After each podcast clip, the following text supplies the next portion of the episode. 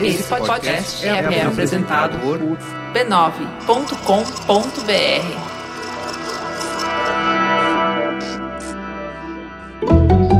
Mamilos Podcast.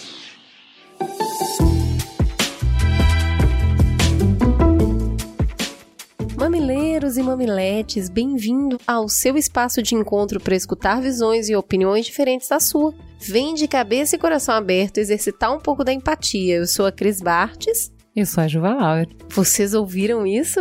Sim, temos vinhetas novas e nossa própria trilha sonora. Tá muito chique, né? Queremos saber se vocês gostaram. E aí, o que, que, vocês acharam? A gente ficou tanto tempo produzindo isso, não foi, Juliana? Idas e voltas. Foi. E é uma promessa antiga, né? Uma promessa desde o início do Patreon Nós do pegamos a graninha que tinha lá no Patreon e investimos nessas vinhetas lindas. Muito obrigada, pessoal da Loop, que foi um querido e fez todos os milhares de ajustes que a gente pediu. Queremos feedback. Gente, esse espaço lindo que construímos juntos dá trabalho, né? Correr atrás de convidado, estudar pra pauta, gravar, editar, publicar, responder todos, eu disse todos, todos os e-mails, dar conta de divulgar em várias redes sociais e tá pesado levar isso como hobby, né, Cris? Tá, mas a gente aprendeu com a diva Amanda Palmer a arte linda de pedir, de entender que a nossa missão no mundo não é só a nossa, já é compartilhada por uma multidão que quer fazer parte, que quer fazer o Mamilos não só continuar existindo, mas continuar crescendo. Você tem uma ideia? Essa semana 60 mil pessoas escutaram Mamilos. É uma legião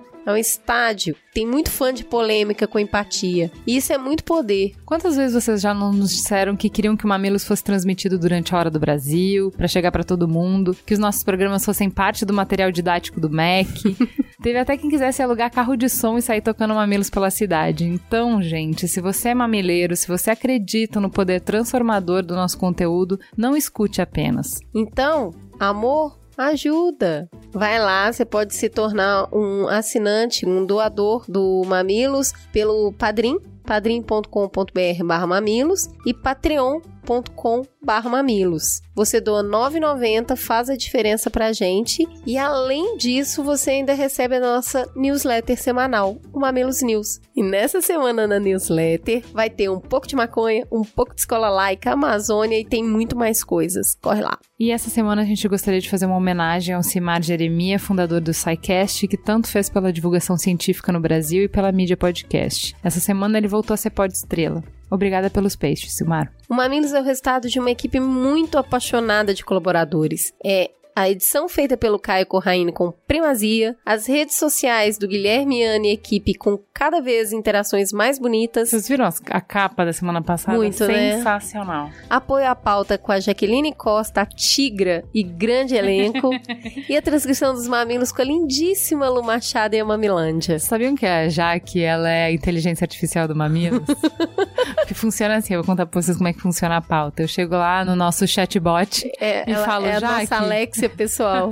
Jaque, eu preciso entender qual a prevalência de autismo no Brasil. Qual é o comparativo entre a prevalência de autismo e outras doenças é um infantis? Google, mulher. Exato. Não, é uma inteligência artificial, porque ela tem uma capacidade de conversação gigantesca. Ela tem respondido cada vez melhor, né? Eu acho que a gente tá capacitando bem a inteligência artificial. Vamos então saber o que, que o pessoal falou do programa da semana passada? Fala que te escuto.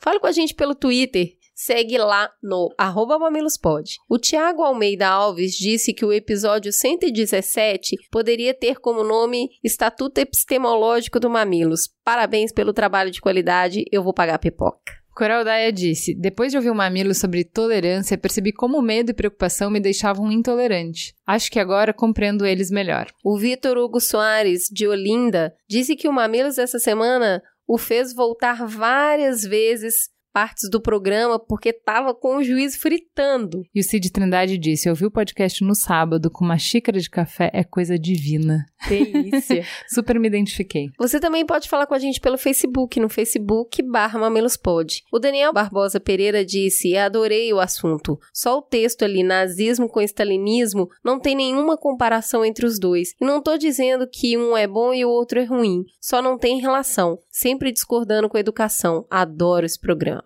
As tia ficam morrendo de orgulho Não, quando depois vocês ele fazem escreveu isso. mais ainda, escreveu bem pra caramba. É, é muito orgulho quando vocês conseguem colocar o ponto de vista de vocês sem ter nenhum estresse, sem, sem atacar, Beijo, Daniel. colocando. O Leonardo Fabri falou. Debate de alto nível, como sempre. Parabéns pelo trabalho. Acho válido ressaltar a discrepância entre neonazistas, pessoas que defendem o extermínio e o genocídio de agrupamentos humanos inteiros, e ativistas políticos, seja lá de qual causa seja. Não há equivalência. Não apenas por ser negro e LGBT, mas falam enquanto cidadão. O extermínio do outro não é uma opinião, não é um modo de expressão, mas sim uma ideologia política, um instrumento de poder e precisa ser identificado como tal e combatido politicamente. Certamente que esse combate precisa ocorrer na arena pública, de todas as formas possíveis, mas não creio no diálogo com quem prega extermínio, porque esse posicionamento é a ausência total do diálogo, da humanização do outro. Tenho muito receio da lógica nazista também deve se expressar, pois a política se faz com uma narrativa e o ato de narrar é uma ação por si. O princípio do bom senso, se aplicado de forma radical, prescindiria das instituições reguladoras. Os federalistas americanos já sacaram que os homens não são anjos e por isso a organização civil pede regulação, seja ela pela cultura, seja pelo Estado. Sem sanções, sem reações civis e institucionais, esses episódios podem ganhar corpo, principalmente num contexto internacional de crise profunda das bases que sustentaram a sociedade desde o pós-guerra. Para finalizar, creio que Hannah Arendt estava correta ao entender que para cometer atos atrozes basta sermos normais. Monstros não são necessários para que haja monstruosidades. Se não apontarmos o absurdo e restringirmos tais ações por todos os meios possíveis, estaremos compactuando por omissão com uma cultura de extermínio. Fale conosco também pelo site mamilos.b9.com.br. Lá também tem todos os programas. A Letícia da Quer disse: Tenho sentimentos conflitantes sobre esse assunto. Se por um lado gosto da postura da Michelle Obama, when they go low, we go high, por outro, o problema da base é que debater com intolerantes costuma ser impossível, na maioria achapante dos casos. Eles não seguem as regras. A gente pode querer ser legal e estender a eles a nossa mão para dialogar, mas quando a gente dá a mão, eles querem o braço, o ombro, o pescoço, o baço e os pelos pubianos. A gente convida para um duelo e eles atiram antes da contagem terminar. A gente faz abaixo assinado para sermos ouvidos e eles aprovam leis na madrugada, escondido, usando brechas das leis. Nunca vamos vencer se insistirmos em combater com o amor, porque esse é o tipo de confronto que eles não reconhecem, não respeitam, simplesmente passam por cima. Sim, é bom que eles estejam nas ruas se expondo e sejam ridicularizados, mas acho muita, muita ingenuidade achar que vamos vencê-los no debate. A imensa maioria das pessoas que apoia esse tipo de pensamento não quer debater de maneira alguma, e só há debate quando os dois lados o querem, e quando os dois lados aceitam as regras e jogam dentro delas. Não é isso que estamos vendo. A solução, então? Eu acho que não. Se lutarmos com amor, perderemos. Se lutarmos com violência, nos rebaixaremos ao nível deles. Ou seja, estamos solenemente ferrados. Você pode escrever pra gente por e-mail no mamilos.b9.com.br. O Luciano disse: Confesso que fiquei um pouco desapontado com o podcast sobre tolerância e vou explicar o porquê. Em primeiro lugar, com todo respeito às pessoas convidadas, mas como vocês realizam um programa que tem também as questões raciais como tema e não convidam um preto, uma preta para participar da conversa? Como esse programa não convidou uma mulher transexual para falar partir de suas experiências? Então, com todo respeito, o primeiro equívoco do programa é que ele se fundamentou meramente numa epistemologia branca demais e não houve por parte do programa preocupação em ser polifônico. Nada contra o pensamento europeu, mas existem outras bases de leituras que foram ignoradas. O que pensou sobre o ocorrido uma pensadora como Angela Davis? O que o pensamento de Stokely Carmichael nos ajudaria a entender sobre o tema? Cito duas figuras que se posicionaram de forma contundente contra o pensamento que ali estava e ainda está presente. Afinal, me parece um equívoco falar em ascensão dos movimentos fascistas num país que atira sete vezes contra um homem negro é que muitas oportunidades foram acusadas de serem a mesma moeda da KKK. Eu cortei algumas partes do e-mail para ler aqui, tá? Digo para vocês com todo respeito que esse programa, que ficou muito bom, não me representou. E não pelo fato de eu ter escutado o que não queria, mas por não notar a existência de uma polifonia, algo tão caro ao mamilos. A gente fez questão de ler esses todos os retornos, porque eu que antes de encerrar, a gente fez um, uma ponderação, né, de que todas essas opiniões prescindiam de um lugar de fala diferente diferenciado. Eu acho que assim, todo programa ele é um recorte, ele nunca vai conseguir trazer todas as diversas maneiras de enxergar o mesmo tema e ele não a gente não consegue, a gente tem uma limitação de tempo e de recurso mesmo para conseguir trazer as pessoas, mas eu acho super bom, sempre é uma crítica válida, faz a gente pensar que outras maneiras a gente poderia abordar o tema no futuro. Isso aí. Vamos pra teta? Teta, senta que lá vem polêmica. Vamos então para teta? Vamos apresentar as ilustres convidadas presentes na nossa mesa hoje. Tem aqui a Joana Portolese, possui graduação em psicologia pela PUC de São Paulo e é especialista em neuropsicologia pelo Conselho Federal de Psicologia, também pesquisadora e colaboradora responsável pela equipe multiprofissional do Ambulatório Proteia, que é o programa de transtorno de espectro autista do Instituto de Psiquiatria do Hospital das Clínicas da Faculdade de Medicina da USP. Também assessora em neuropsicologia Psicologia do Instituto Pense do Hospital Infantil Sabará. Trabalha, hein, João? Sim, bastante. Boa noite, muito obrigada. Boa noite, obrigada pelo convite. Também temos aqui a Júlia Balducci, que aos 21 anos ficou sabendo pelos seus pais que é Asperger ou autismo de alto funcionamento. Hoje ela é graduada em cinema e está fazendo pós-graduação em direção de arte em comunicação. Boa noite. Tudo bem, Júlia? Uhum. Obrigada pelo convite. Imagina, bom ter vocês aqui. Vamos aprender um pouco com elas hoje e eu vou só introduzir contando que o transtorno do espectro autista é uma condição do desenvolvimento neurológico caracterizada por uma alteração da comunicação social e pela presença de comportamentos repetitivos e estereotipados. O transtorno afeta a capacidade de comunicação e relacionamento com os outros. O estudo mais recente oficial sobre autismo no Brasil é a publicação Retratos do Autismo. De acordo com o levantamento, há no país cerca de 1 milhão e 200 mil pessoas diagnosticadas com autismo. Esse número pode ser muito maior se aplicarmos o índice de prevalência encontrado em países desenvolvidos, onde a população tem mais acesso a diagnóstico e tratamento. Falando em diagnóstico, as definições de sintomas e características do autismo têm evoluído nos últimos anos, afetando dramaticamente a quantidade de pessoas incluídas no espectro. Enquanto algumas pessoas com autismo podem viver de forma independente, outras têm deficiências severas e requerem cuidados e apoio ao longo da vida. Hoje não existe cura para quem está no espectro. Enquanto a ciência, através de equipes multidisciplinares, tenta desvendar melhor as causas e encontrar tratamentos mais bem-sucedidos, o grande público ainda engatinha para compreender e incluir crianças, jovens e adultos que nos desafiam a repensar e redefinir nossos conceitos de normalidade. Claro que existem muitas polêmicas nesse tema, mas o nosso desconhecimento ainda é tão grande que nesse primeiro Mamilos, o objetivo é promover o um encontro para nos aproximar desse universo, para que conhecendo e entendendo a gente possa fazer parte da construção de uma sociedade em que estigma e preconceito não sejam mais uma barreira, mais uma dificuldade a ser vencida por essas famílias. Jo, primeiro eu queria saber com você o que, que é isso de espectro, porque já na introdução eu falei que o espectro é muito amplo. Que espectro é esse? Do que, que a gente está falando?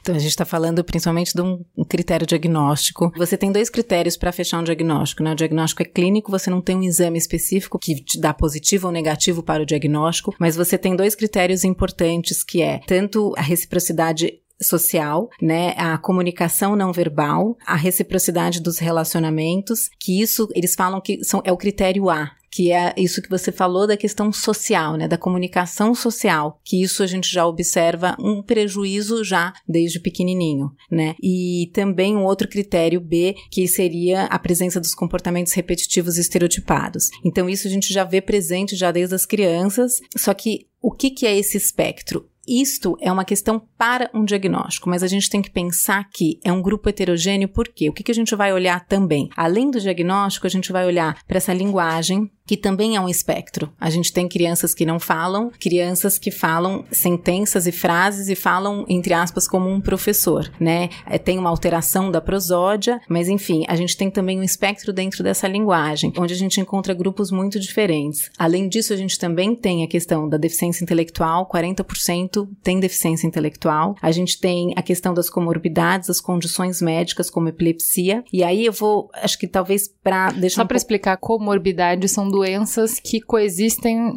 na mesma pessoa, que exatamente. andam juntos, né? Que andam juntas, exatamente. E aí eu vou trazer aqui alguns dados que acho que é importante justamente para essa questão do espectro. Hoje a gente tem o autismo, né? O, transtorno do espectro autista leve, moderado a grave. E o que, que isso significa? A gente tem de 20 a 30% desses indivíduos que são não verbais, de 20 a 25% tem um retrocesso na linguagem, são aqueles casos onde as mães falam, mas ele falava, ele falava tudo muito certo, e aí ele deixa de falar, né? E a gente tem 40% aí com deficiência intelectual, 35% com epilepsia, 15% com síndromes genéticas, 30% com transtorno de déficit de atenção e hiperatividade, 2 a 30% com depressão, 2 a 45% com ansiedade, além de transtornos é, do sono e transtornos obsessivos compulsivos. Então a gente tem aí assim uma sobreposição de condições. Uma sobreposição de condições. Então uma questão é o diagnóstico, são esses critérios que a gente falou inicialmente, mas assim como que eles estão, né? Assim, além disso, o que que eles apresentam, né? Junto com isso, porque isso vai ser fundamental para a gente pensar nessa autonomia. É porque por que que a gente pergunta de espectro, né? É, muita gente quando a gente falou que ia falar sobre autismo, muita gente falou, ah, vai assistir a Typical né? Uhum. Que é a série da Netflix. Aí eu fui assistir. O que acontece é que eu tinha acabado de ler um livro essa semana que um pai escreveu sobre a relação dele com o filho, chama Meu Filho Vadio. O filho dele já é adolescente e o filho dele é não verbal. Isso não quer dizer que ele não fale nada, ele fala poucas frases que têm vários significados, as mesmas palavras têm vários significados, o pai entende pelo contexto e tal. É, ele falou assim: ah, é muito difícil para mim porque eu não me reconheço nessa série, por exemplo. Eu não me reconheço quando falam, dão alguns exemplos de é, pessoas com autismo que têm altíssimo desempenho.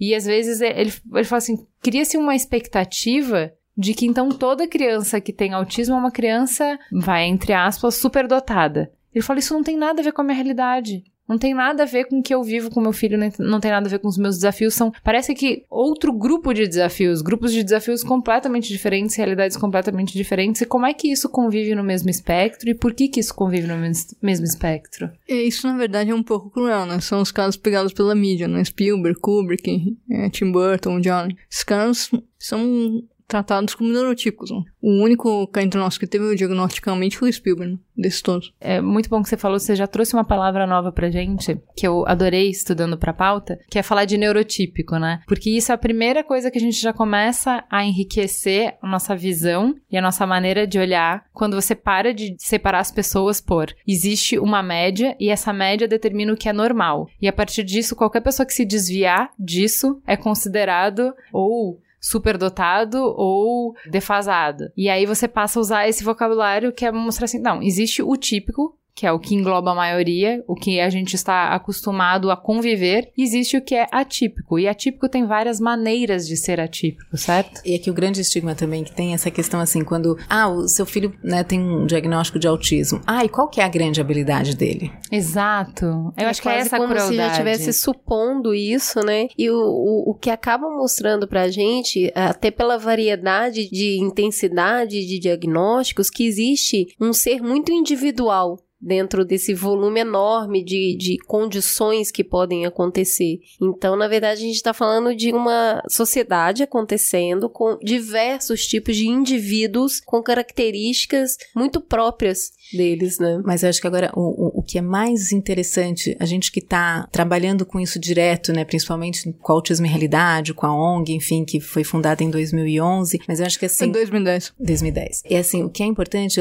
nessa época, eu lembro que a gente foi discutir muito com o pessoal do Autism Speaks, um pouco para pensar quais seriam as ações ou como a gente poderia pensar o autismo aqui no Brasil. E eles falaram dois pontos, né, que eram o ponto da conscientização e da capacitação. E a gente ainda tá, a gente trabalhou muito para essa questão da conscientização. Né? Eu acho que assim, hoje, acho que a AMA, pensando que é a Associação de Amigos do Autista, ela, imagina, ela começou na década de 80, quando os pais não tinham informação, não sabiam nada, aonde procurar, quais eram os médicos especialistas. Eu acho que hoje a gente já está num momento onde é muito bom a gente ver uma independente da série representar ou não algum caso, mas assim, estão falando de autismo o tempo Certamente. todo. A cada vez mais são livros, tem aquele, enfim, aquele livro Outra Sintonia, enfim, blogs de mães. Eu acho que a Eu grande... fiquei impressionada com a quantidade de, de, material. É. Porque assim, quando a gente fez sobre síndrome de Down, tinha material. Mas sobre autismo,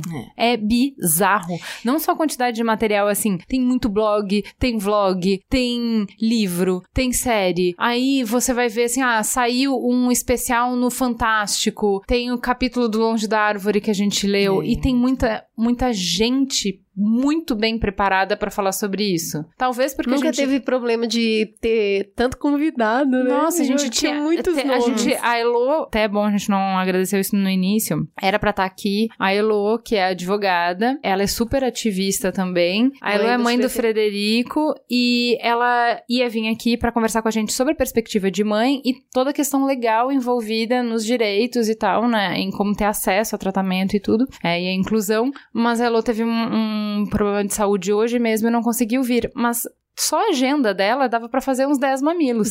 Ela tinha muita gente, e assim, muita gente engajada, muita gente boa que estuda, que trabalha, que tem experiência. E Isso que você está falando é interessante, porque assim, é um núcleo bem específico. Porque assim, a gente observa isso mesmo pelo Autismo e Realidade né, do Instituto Pense, e assim, a gente tem o site, né, que elaboramos, enfim, trabalhamos bastante dele, ele tem muito acesso, né, assim, e isso é muito importante porque a gente também tem alcançado cada vez mais outras regiões que são menos favorecidas, mas é interessante, porque hoje a gente tem muita gente com autismo, né, não é hoje, é É, sempre, eu queria até que... te fazer essa pergunta. É, é uma observação? Tá aumentando ou, na verdade, os diagnósticos estão aumentando? Então, O- acho que qual tão- que é essa realidade? Tem, tem duas coisas que são importantes, né? Assim, se a gente for pensar em fatores de risco para o autismo, idade materna e paterna. Então a gente já pensa que a gente está num outro momento. Exposição intraútero, agrotóxicos e drogas. Estresse na gestação, restrição de crescimento intrauterino, obesidade materna, história familiar e sexo, né? Então, assim, a gente tem... a- Sexo? sexo você tem de uma menina para quatro meninos com autismo. Então, a prevalência é bem maior em meninos do que em meninas. E isso hoje está se estudando, né? Agora, é importante para a gente pensar assim, pensando em idade materna, paterna, né? É, exposição intraútero, Tu- estresse. Tudo ou isso seja, aí tem mais, né? É, a gente tem. Tá, tá em uma mudança. Agrotóxico, então. Mas ao mesmo tempo a gente tem a capacitação das pessoas para o diagnóstico, a conscientização, né? Então eu acho que isso tudo, e principalmente a gente vem cada vez mais é, estudando e podendo fazer, enfim, campanhas e orientações para que esse diagnóstico seja feito o mais cedo possível. É, esse é o próximo tópico pra gente entender quando é feito o diagnóstico. E, assim, você falou um pouco sobre como é que se diagnostica, que não é um exame laboratorial, não existe alguma coisa, você não consegue pegar. Não é que nem, por exemplo, a síndrome de Down, que você vê o mapeamento genético, você vê ali onde que tá. É, você É. não tem alteração fenotípica no autismo, né? Exato. Então não tem uma característica muito específica que você já bate o olho e sabe. E nem mesmo se você fizer análise genética, você não sabe em qual é o par Não. de cromossomo que você Não. vai procurar pra ver qual é, a uma alteração. combinação de certo? fatores genéticos, né? Exatamente. Então não tem um específico. Eu acho legal a gente falar sobre diagnóstico, eu acho legal a gente primeiro falar sobre dois aspectos. É importante o diagnóstico precoce, certo? Acho que é importante primeiro a gente falar sobre isso. E aí depois a gente fala sobre a outra faceta, porque que é importante às vezes não fechar um diagnóstico, né? Que isso também é uma outra discussão. O diagnóstico precoce, ele é importante, assim, hoje já com, se a gente for pensar em algumas alterações que a gente já começa a observar e ver nos bebês, se a gente pensar no autismo como uma alteração, né, da comunicação social e da presença de estereotipias e comportamentos repetitivos, a gente já começa hoje a desenvolver ferramentas e observação, além de escalas, etc., que a gente já observa isso nos bebês. Se a gente já observa isso nos bebês, a gente já consegue, porque a gente já vê que a imitação, o olhar, você já consegue detectar isso entre 0 a 3 meses. Então, se você Zero já a três meses. Sim. O, que, que- o que, que você poderia notar num bebê de zero a três meses? Você já começa, você, você já consegue ver a imitação. Então você faz uma careta, ele já pode imitar essa tua careta. Você já consegue perceber se ele já tem esse olhar, né, para essa região dos olhos, para as regiões informativas e não necessariamente você já observa se o bebê, ele não aninha e ele fica muito olhando para uma luz, olhando muito para um brilho. Outras coisas que chamam a atenção dele que não o social. Talvez uma intenção sem um, assim, alguns movimentos mais aleatórios, sem um alvo, sem um objetivo. Então, alguns comportamentos que você já começa a observar no bebê, por exemplo, você já chama, não necessariamente, né, a partir dos seis meses, olha, não necessariamente as ações são coordenadinhas. Então, a gente, enfim, quando a gente estuda, a gente vê assim que o que, que é composto ali quando a gente fala da cognição? Existe a cognição social, existe o sensório motor e existe o emocional ali nos bebezinhos. Isso a gente consegue com algumas escalas mensurar, né? Então isso já são é uma série de comportamentos que já são observados de 0 a 4 anos. Então, nesse período a gente consegue observar se isso está presente ou ausente num bebezinho. Então, não necessariamente essa criança vai ter uma intervenção, mas os pais eles vão ser orientados. Existe muito uma questão da reação da do bebê em resposta à reação da mãe, a mãe em resposta à reação do bebê. E isso ali é muito importante porque ali o cérebro já está armazenando muitas coisinhas que se ali já tem algum, não vou chamar de erro, mas se já tem alguma alteração nessa reciprocidade, ali aquele cérebrozinho já deixa de registrar, já virou uma inabilidade, já virou uma dificuldade. Se cristalizam social, as coisas. Se cristaliza. Então, se a gente já consegue ali identificar, não necessariamente você está fechando um diagnóstico, não. Né? O diagnóstico você já é possível fechar de 18 meses a 3 anos de idade. Mas assim, você consegue observar sinais, você faz um treino parental e aí esses pais eles já são orientados para possivelmente quebrar esse ciclo vicioso, né? E aí eu acho que hoje talvez a gente, né, vai poder contar aí com relatos super importantes de pais que vão participar do programa, porque muitos já conseguem, quando isso fica muito claro para eles, eles falam assim: "Nossa, é verdade, ele fazia isso e eu acabava fazendo assim". Ou: "Ah, eu não tinha irmãos para comparar, eu não tinha primos para comparar, então era o tempo dele", né? Então, eu acho que tem coisas assim que eu trabalho muito com infância e adolescência, então eu vou ter um, um, papel aí que eu vou ser a favor de um diagnóstico precoce, mas assim, um diagnóstico, ou necessariamente assim, não antes de três anos, você vai poder indicar, olha, pode ser, mas vamos fazer essas intervenções, vamos fazer essas estimulações, e daqui a seis meses, enfim, ou três meses Porque a gente se reavalia. não for um problema, isso também não vai prejudicar, Não. né? O bebê, ele pode deseducar os pais, no sentido de que a mãe procura o olhar do filho. Quando o filho não olha de volta, ela passa a olhar menos. Então, isso veio de um estudo, né, que fizeram gravando a interação de pais e bebês e aí você consegue mostrar para a mãe onde que isso está ocorrendo para que ela possa não retirar a interação porque é natural, é instintivo, e para que ela continue oferecendo o estímulo para que ele possa se desenvolver melhor, certo? Exatamente. E são só algumas orientações. Porque depois você pega essa criança com oito anos,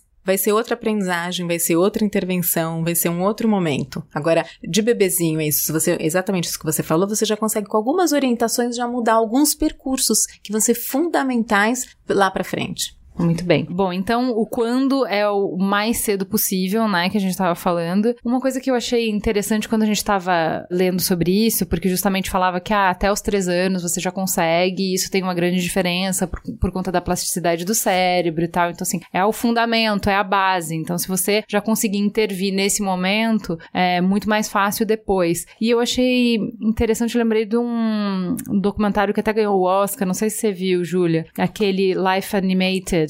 Ah, eu vi. Você viu? Bom. Então, o que eu fiquei confusa, porque eu não lembro com quantos anos o menino mudou, né? Porque no documentário, o jeito, pelo menos, que eles contam, é que o menino tinha todas as interações normais, o menino falava, o menino era uma criança que se comportava, tinha as reações absolutamente esperadas, e de repente, de um dia pro outro, ele se retraiu, parou de falar, parou de se comunicar. Né? Não não é isso que o documentário, pelo menos, mostra. Ele conta a história assim. E que daí ele ficou preso no mundo dele e os pais perderam o contato com ele, perderam a capacidade de se comunicar. Até que, através dos desenhos que ele via, ele encontrou um, um canal de comunicação com os pais. É, Acho que foi isso pelo- que eu entendi também. Foi isso também, né, Ju?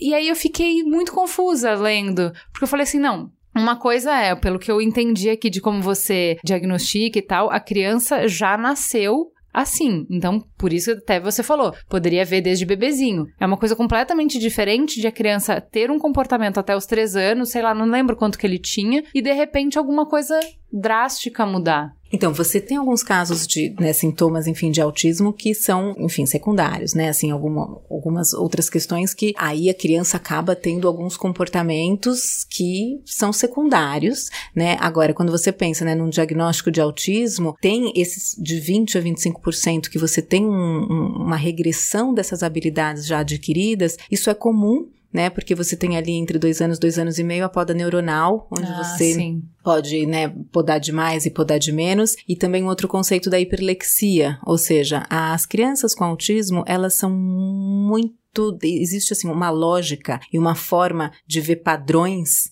que são muito melhores estabelecidas do que as nossas, né? Então, essa lógica, por exemplo, muitas vezes é isso, você alcança a partir de vídeos, você aprende, as crianças aprendem inglês sozinha, elas se alfabetizam. Mas o que é alfabetização? Alfabetização é uma lógica, né? A matemática, quando ela não entra na resolução de problemas, ela é lógica, né? Então, muitas vezes tem essa, essas habilidades, mas que aí o que que acontece? Você começa a aprender outras coisas mais abstratas e elas se dissolvem. Muitas vezes você acaba perdendo, mas você, vamos dizer, você readquire por um outro caminho, né? Então, nesse caso, o que é interessante é que justamente por essa, essa falha, vamos dizer, pelo olhar, a gente aqui, um olhando para o outro, a gente acaba, a gente está conversando pelo olhar, né? Uhum.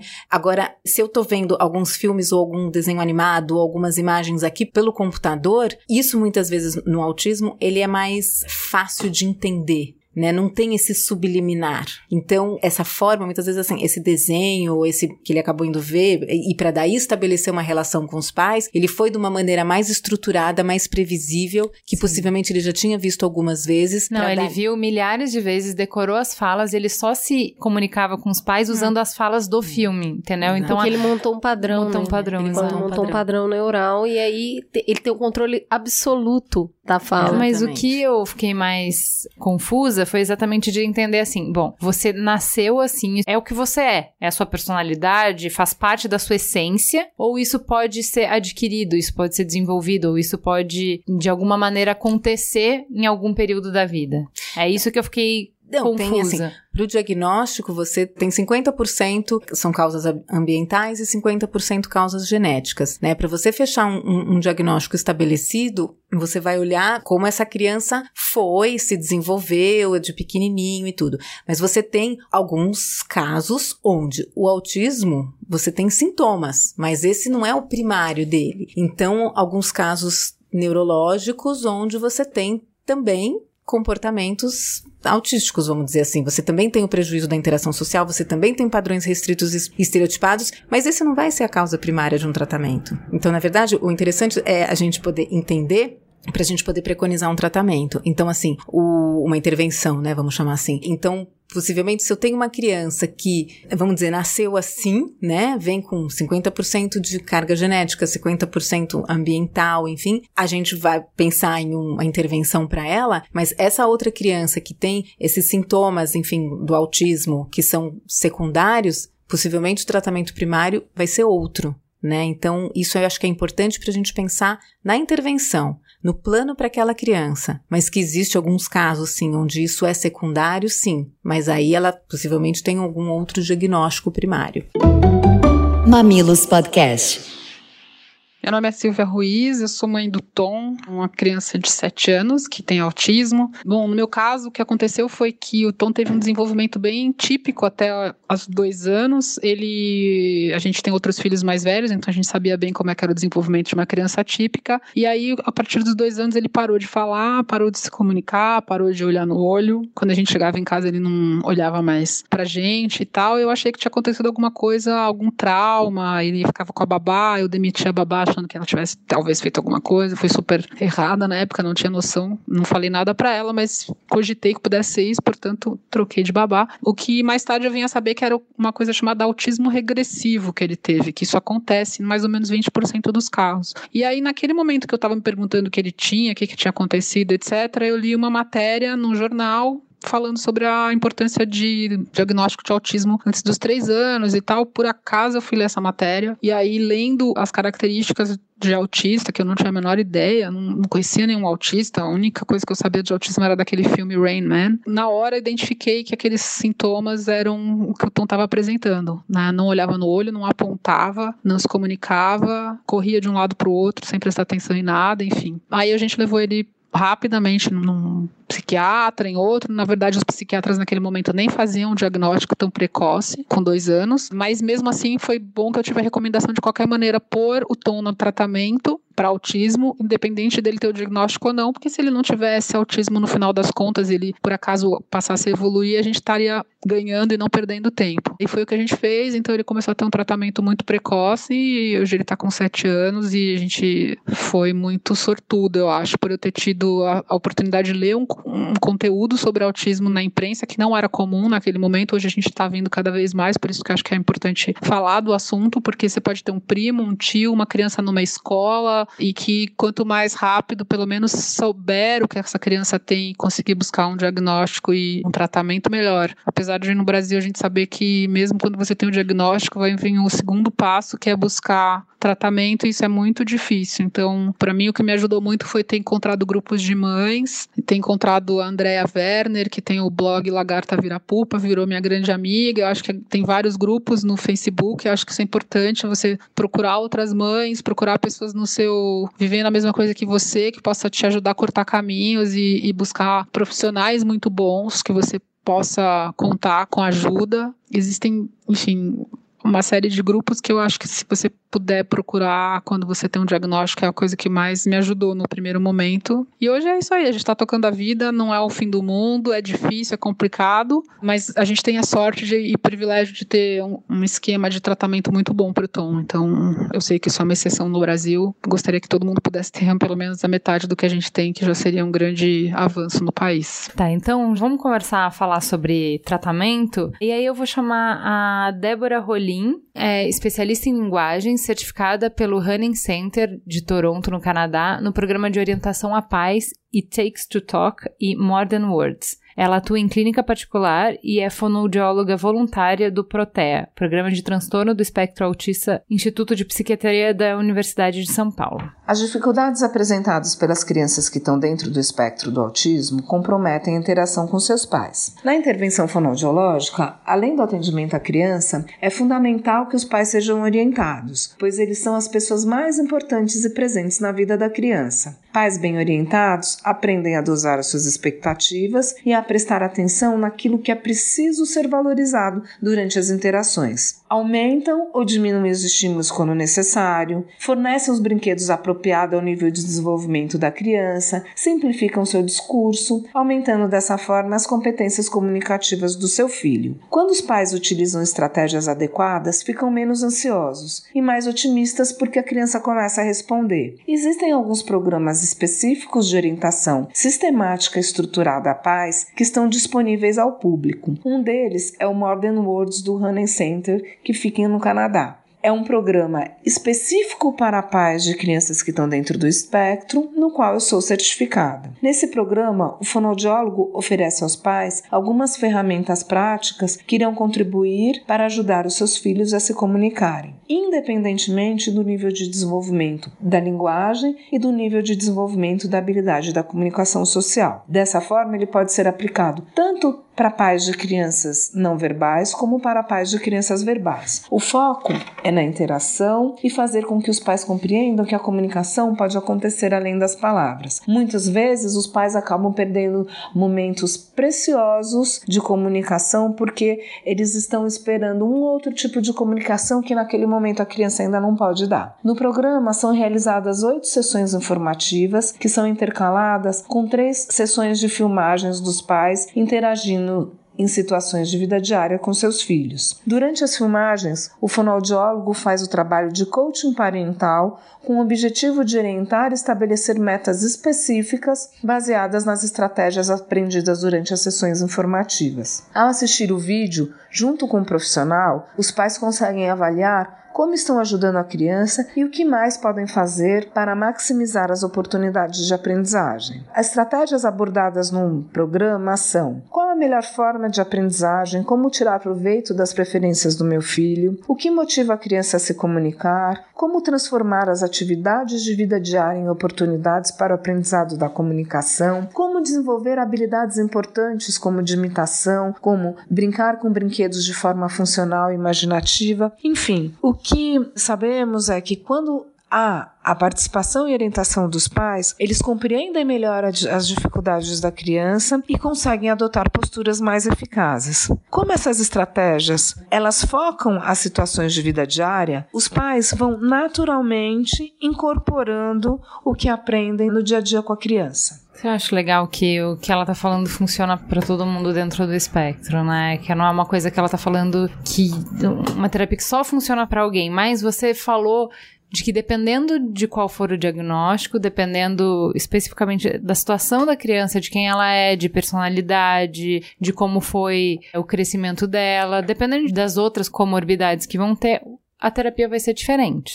Né? Como é que você escolhe, como é que você sabe por onde você começa? Acho que assim, é importante começar assim, tanto não só na questão diagnóstica, mas a gente pensar nas comorbidades. Isso que a Débora falou, em termos, a gente tem, né, as intervenções tanto fonoaudiológicas e, e esse, né, esse método, enfim, que ela fala, que é muito bacana que dá para todas as crianças, e mesmo com TEA ou com outras, enfim, outras questões, ou mesmo com crianças típicas, mas com alguns atrasos de fala, enfim. Mas isso é interessante porque, é, agora, a questão é, essa criança precisa nesse momento de fono? Né? Possivelmente, as crianças com TEA, elas são direcionadas à intervenção fonoaudiológica, elas são direcionadas à intervenção, enfim, comportamental, são acompanhadas ou pelo psiquiatra ou neurologistas, né? É, geralmente tem alterações sensoriais, então, né, possivelmente uma TO, né, para trabalhar essa questão da integração sensorial. TO elas, é terapeuta ocupacional. O terapeuta ocupacional. TEA ela... que ela tá falando é transtorno de espectro autista. Isso. Fazendo tradução simultânea. É. E, e, e Tecla aí, SAP, né? É. E aí você tem, né, se você tem uma alteração sensorial, você pode ter uma hipo ou uma hiperresponsividade. Enfim, aí o que é interessante, assim, quando a gente pensa nos, nos tratamentos, talvez, acho que o mais adequado seria corrigir para falar assim, são necessárias as intervenções, mas o que, que, é o mais importante? O que, que, a gente vai preconizar agora? E dentro desse caso, quais serão os objetivos, né? Então, aí no caso, você tem um diagnóstico, você tem traçando um pouco do perfil dessa criança, como ela aprende, quais são as vias de acesso, e aí, assim, dentro de um trabalho fonoaudiológico, né, talvez quais são, assim, os pré-requisitos ou quais são o, o programa que ela pode alcançar em termos de comunicação. E aí, isso vai ser com a fono, né? Dentro do trabalho, né? Agora, por exemplo, quantas vezes por semana, no caso dessa criança? Aí, né, agora, essa criança tem alterações sensoriais super importantes, então, para ela, qual que seria a importância da TO, né, fazendo uma integração sensorial, quantas vezes por semana, a intervenção comportamental, quantas vezes por semana? Então, assim, se a gente for pensar em literatura, lógico, 40 horas semanais de intervenção é super importante para essa criança, para ela ter um, um desenvolvimento. Agora, qual que é a frequência e qual a prioridade? Isso é interessante da gente ser definido a partir dessas habilidades, dessa expectativa da família, né? Aí eu acho que a gente envolve outros contextos importantes, né? Porque é o que a gente fala, quem conhece um autista conhece uma um autista. eu acho isso muito interessante porque não tem muito parâmetro, né? Então, cada ser humano que tem o autismo, ele vai se desenvolver de uma maneira muito específica, igual aqueles que não têm. Exatamente. Eu queria aproveitar a Júlia que tá aqui e que vive essa realidade e entender, faz tratamento, não faz tratamento, sou melhor assim, sou pior assim, tem hora que enche o saco. Como que é a sua vida? Bom, digamos, eu vou pro escritório. Tem dias que eu saio todo dia de manhã, eu fico das nove até no mínimo meio-dia. Segunda-feira eu saio meio-dia e meia. Terça, quarta e quinta eu saio quatro e meia. Sexta-feira eu saio meio-dia. Essa é a minha rotina, pelo menos até meio período. Aí, chegando em casa, faço pilates, faço canto, faço computação. Não tenho uma terapia, digamos, um tratamento, mas eu, eu já cheguei a fazer. Fiz fono, fiz terapia ocupacional, quer dizer, ludoterapia, fiz várias coisas. Você gostava? Não. Ninguém gosta de ir no a dentista, dela né, gente? Nem por eu acho, eu acho muito interessante essa questão da teoria e da prática, né? Por isso que eu falo assim, que a gente mais aprende são com os pais, porque eles estão nesses dois polos, né? Eles estão na prática do dia a dia e eles estão com os profissionais, né? Então, assim, acho que por isso que eu acho que eles são os mobilizadores, eles são os que mostram, assim, para onde a gente tem que ir. Eu acho super importante quando a ciência consegue conversar com a família. É, tem uma, um catálogo de coisas aqui para fazer, né? E aí é, é o e aí, pai na teoria, que tá na no prática dia... é outra. Né? É, é, muito diferente, porque é isso, a gente tem o que. Lógico que quando a gente vê aquele caso muito específico daquela criança com um ano e oito meses, que já tem estereotipia, que já fica no cantinho brincando, que tapa os ouvidinhos pro parabéns, e essa criança já entra num programa e que não fala, ou que fala poucas, algumas palavrinhas, que mexe nessa dinâmica da família. E quando essa criança começa a fazer uma intervenção, que a gente consegue ver essa criança mais organizada, com um sensorial mais organizado, a gente vê essas, essas melhoras. E aí você olha e fala assim, bom, quando você pensa né, em alguma questão, por exemplo, a diabetes, você fala assim, não, você pode fazer a dieta, você pode passar a fazer exercício físico. Tem casos que só com isso segura, outros casos você vai precisar da medicação, né? E que eu acho que, então, assim, no autismo, quando a gente fala, né, esse grupo muito heterogêneo, acho que a gente cai, inclusive, com isso, assim, qual é o sentido, né, de uma aula técnica e teórica, né, para chegar até ali a vida prática, né? Então, eu acho que isso, às vezes, isso na clínica é muito interessante, porque isso na clínica é mais fácil de fazer, porque o paciente que procurou, que tá Tem aqui, interação. tem né? uma demanda, né? Por isso que eu acho que assim, se a gente consegue passear, né, por todos os, os âmbitos, a gente cresce muito, porque é no, no momento, os pais, qual é a demanda, a capacitação, o diagnóstico, né, acho que tem, tem algumas pessoas que questionam, mas por que que eu vou fechar um diagnóstico, para que que eu vou querer saber fazer exame genético, ou fazer as escalas, ou saber se é leve, moderado a grave, enfim, isso é importante para um direcionamento, porque muitas vezes falam assim, ah, mas eu tenho diagnóstico, o que eu vou fazer com isso? Eu não tenho como fazer intervenção? Não, mas você tem um diagnóstico, e aí eu acho que entraria a Alessandra, né, a Elo, muito importante, porque com um diagnóstico eu posso até engavetá-lo, mas eu também posso usá-lo. E aí eu acho que isso vai de cada cultura, vai de cada família, vai de cada momento também.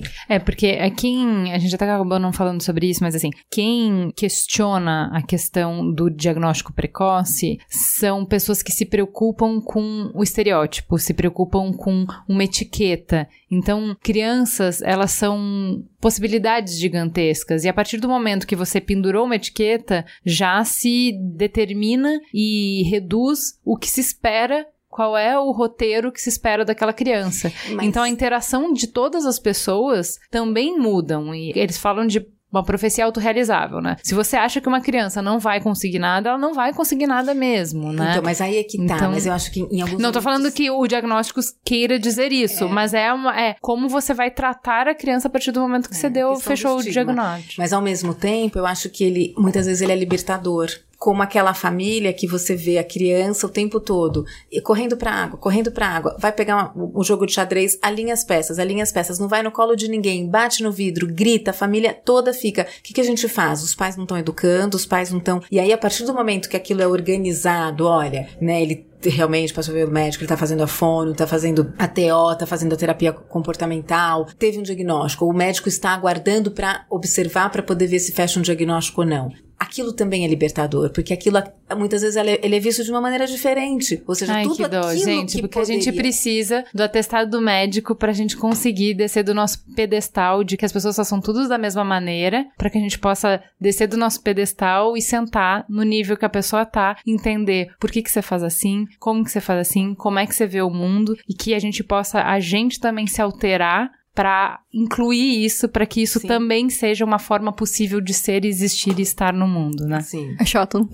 né? É isso, Ju. É, o que eu queria te perguntar, assim, você falou, ah, as terapias que eu tive que fazer, justamente para que você seja mais palatável para a convivência com as outras pessoas, foram chatas e te demandaram. Foi o pedágio que você pagou para dividir o espaço com a gente. Mas elas te ajudaram? No final, você achou que isso foi melhor? Ajudaram. Quando eu digo chato, não é porque é chato de fazer. Era chato, sei lá, sair de casa, para de jogar videogame, para de ver filme, ou ler história Tarefa, né? Pra ir lá. Sim. Mas conforme você vai crescendo, você vai acostumando, começa a ficar legal. Então, E, e te ajudaram? ajudaram, ajudaram bastante. É, então isso que isso é muito legal. Tudo na vida é esforço, né? Tudo na vida é um custo pessoal, um custo de energia, um custo de tempo, né? Eu entendo quando você fala isso, e eu acho que tem uma questão que no autismo, né, na- nas pessoas com TEA, enfim, tem uma, vamos dizer, uma inabilidade, uma falha dessa compreensão do que não é literal. Então, a intervenção, muitas vezes, ela ensina de uma maneira talvez mais estruturada essas habilidades, que é o que a gente poderia talvez chamar de treino de habilidade social. E mesmo algumas formas específicas de ensinar uma autonomia. E isso que eu acho que é interessante, porque muitas vezes as pessoas, elas aprendem de uma maneira diferente. E muitas vezes, assim, elas sabem, mas é o como acessar.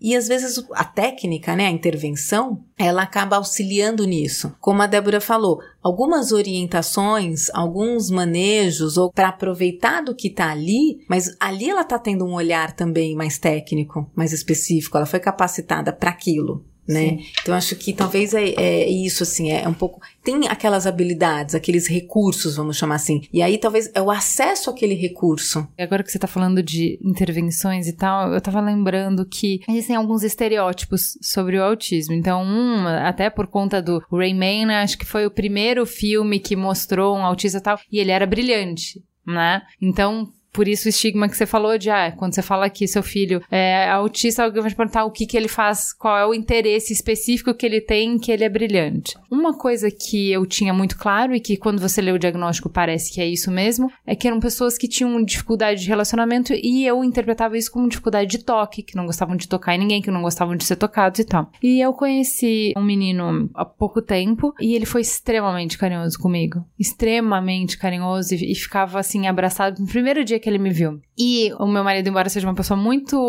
coração muito bom, ele, ele é muito fechado. E esse menino sentou do lado dele e deitou no colo dele. E foi uma, assim, uma cena super terna, assim, super fofa, assim, eu fiquei bem é, emocionada e não bateu pra mim o estereótipo que eu tinha do autismo com isso. Logo depois, eu fui ler esse livro que eu falei que eu li semana passada, e no livro o pai falava que o filho dele tinha uma questão muito física com as pessoas e que isso era muito comum em autista, que de não ter limites de saber que, olha, essa pessoa é um estranho. A gente tem essa questão de, ah, faço carinho em pessoas que eu sou muito conhecida. E com estranhos eu não faço. Então ele tinha essa questão de com um motorista de táxi. Toda vez que ele entrava no táxi, ele deitava a cabeça no ombro do motorista. E o pai dele ficava super incomodado, super envergonhado. E ele falou: Eu sei que ele só faz hoje para me incomodar. Eu sei que ele já não faz mais, ele faz para mim porque ele sabe mas... que me irrita. Porque, afinal de contas, a gente tem essas diferenças, mas ele continua sendo um adolescente, né? Então continua tendo as mesmas coisas que um adolescente tem. E eu acho que isso é interessante da gente falar de estereótipos que tem, né? Da expectativa que as pessoas têm quando você fala. E por isso a dificuldade de fechar um diagnóstico é assim: você fechou o diagnóstico, você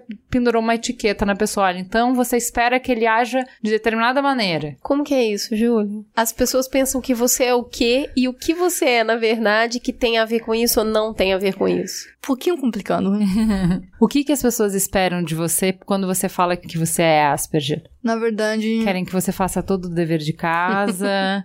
Acham que você vai fazer a tarefa do trabalho em 5 segundos. É, é isso, acham que você é o Google, né? Vão te perguntando as coisas e acham que automaticamente você vai saber todas as respostas. É isso, mas é, cada idade, cada pessoa tem uma maneira diferente de demonstrar isso. Também não dá para falar, tá assim, funciona assim, funciona funciona de um jeito. É complicado. Primeiro porque eu atualmente, eu raramente tô preferindo, muitas vezes prefiro não me apresentar como Asper. Né?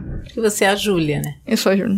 Porque Asper não te define. Não. É, Jo, o que, que a gente tem de diferente desse estereótipo de que assim, bom, então você tem dificuldade de relacionamento, então são crianças que não gostam de ser tocadas, que não gostam de tocar. O que, que tem de diferente disso? É, você conhecendo muitos dentro do espectro, o que, que você vê de diferente disso e que seria interessante as pessoas saberem? Tem duas questões importantes, que uma é o sensório motor e a outra é a, essa questão é, sensorial. Então, assim, em termos sensorial, tem quando você relata essa questão do garoto, Muitas vezes também existe essa questão dessa falta da noção do como eu chego, se eu deito, se eu deito no ombro, mas para essas ações, para essas atitudes, existem a questão da hiperresponsividade, que é essa questão sensorial da minha necessidade de tocar o tempo todo em alguém ou em alguma coisa, de alguma maneira peculiar. E aí existe também, por outro lado, as pessoas que realmente o toque incomoda. Existe uma alteração da temperatura corpórea, né? E aí, em alguns casos, você vê realmente, assim, alguns tecidos, algumas coisas que realmente incomodam.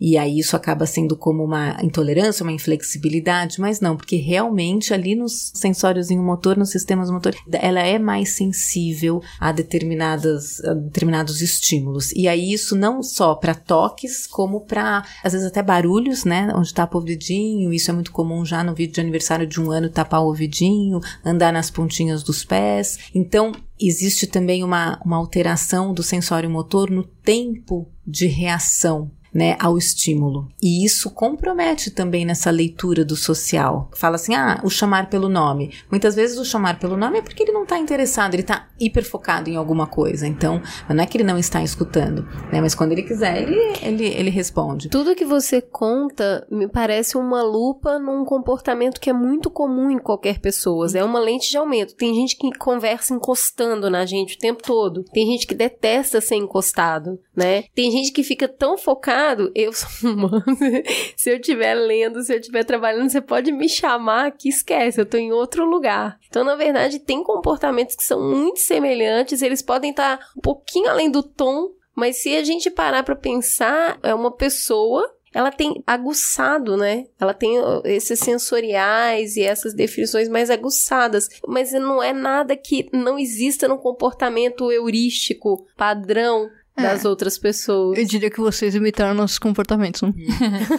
Até o, que chamou a pauta para essa semana, chamou o assunto para pauta, embora a gente já quisesse falar bastante tempo, foi que o Marcos Mion saiu de férias com os filhos e ele foi criticado porque ele lev não levou o filho mais velho, né? E ele explicou na foto, falou assim, olha, é muito difícil uma viagem curta não é divertido para ele. Não é uma coisa legal, bacana, que ele vai super curtir. Vai... Implica mudança de rotina, mudança de clima, mudança de idioma, transporte, a alimentação não é a mesma. Então são muitas mudanças para gerenciar e para ele isso é mais uma fonte de frustração e de estresse do que propriamente divertido. Então, a gente não trouxe por conta disso. E eles ainda têm dois outros filhos, né? Então tem que gerenciar a necessidade de cada uma das crianças ali. Mas eu acho que o importante é que ele coloca que não é nem um prazeroso, é, é não é prazeroso para o para Romeu. Isso, uhum. para criança, não, o tempo inteiro para criança. E, e, eu acho que isso é uma coisa que a gente acabou não falando aqui, dessa necessidade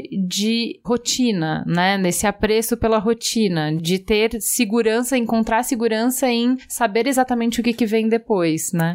É. Você gosta de rotina, Júlia? Gosto, obrigada com gordo. você se sente melhor com a rotina? Me sinto. E você fica ansiosa quando tem coisas novas, como gravar um podcast que te avisam em cima da hora? Não. Não, é, isso é interessante, né? Até porque, assim, é, é a causa, né? É então, isso já mobiliza... Mas, eu, eu, brincando, assim, eu tô falando sobre essas mudanças inesperadas, bruscas, bruscas né? né? Não, depende. Se fosse há 5 minutos atrás, eu teria entrado em choque, mas não. Onde é 24 horas antes. Não. Entendi. Não, porque eu, é, eu acho que é bem isso que a Cris falou, assim. A gente tem personalidades que têm muito esse perfil, né? É, o meu filho tem uma rigidez muito grande. Ele gosta também de padrão, ele gosta também de rotina, ele, ele gosta disso. Isso é importante para ele. Ele se sente muito melhor se ele souber o que, que vai acontecer, se as coisas forem exatamente iguais. Ele cria padrões onde não existem, né? Se, sei lá, três vezes você vestiu ele na sala, ele espera que você só vista ele na sala. Você tem que vestir ele na sala. Por, por que, que você tá vestindo ele em outro lugar se o lugar é na sala? E milhares desses padrões. Então, isso é comum, né?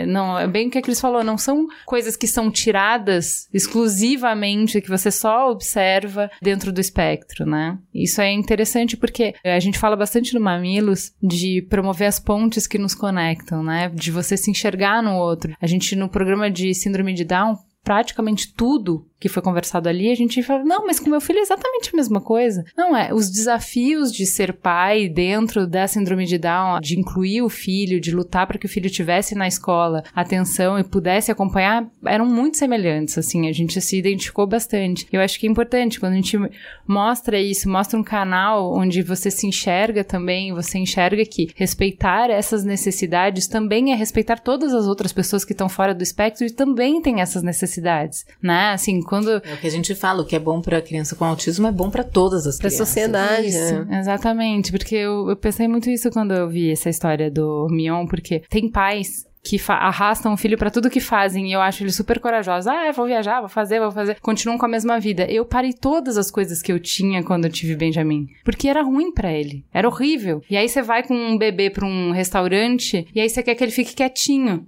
Esse assim, cara, eu, eu posso adestrar o meu filho para ficar quietinho, ou eu posso fazer os meus horários de acordo com coisas que são condizentes para ele. Então ele dorme às 8 horas, então não se vai pro restaurante à noite, porque ele dorme às 8, entendeu? É, eu acho isso muito interessante porque de novo volta para as características individuais. O que me chamou atenção nessa matéria do Marcos Mion da viagem é que eles têm três filhos. E aí, um filho teria problemas em viajar, ele não curtiria a viagem, mas ele não pode deixar de dar passeio para os outros dois filhos. Então precisa ter uma balança e equilibrar as necessidades e desejos de cada um dos membros da família. Você tem irmãos, Júlia? Eu tenho três.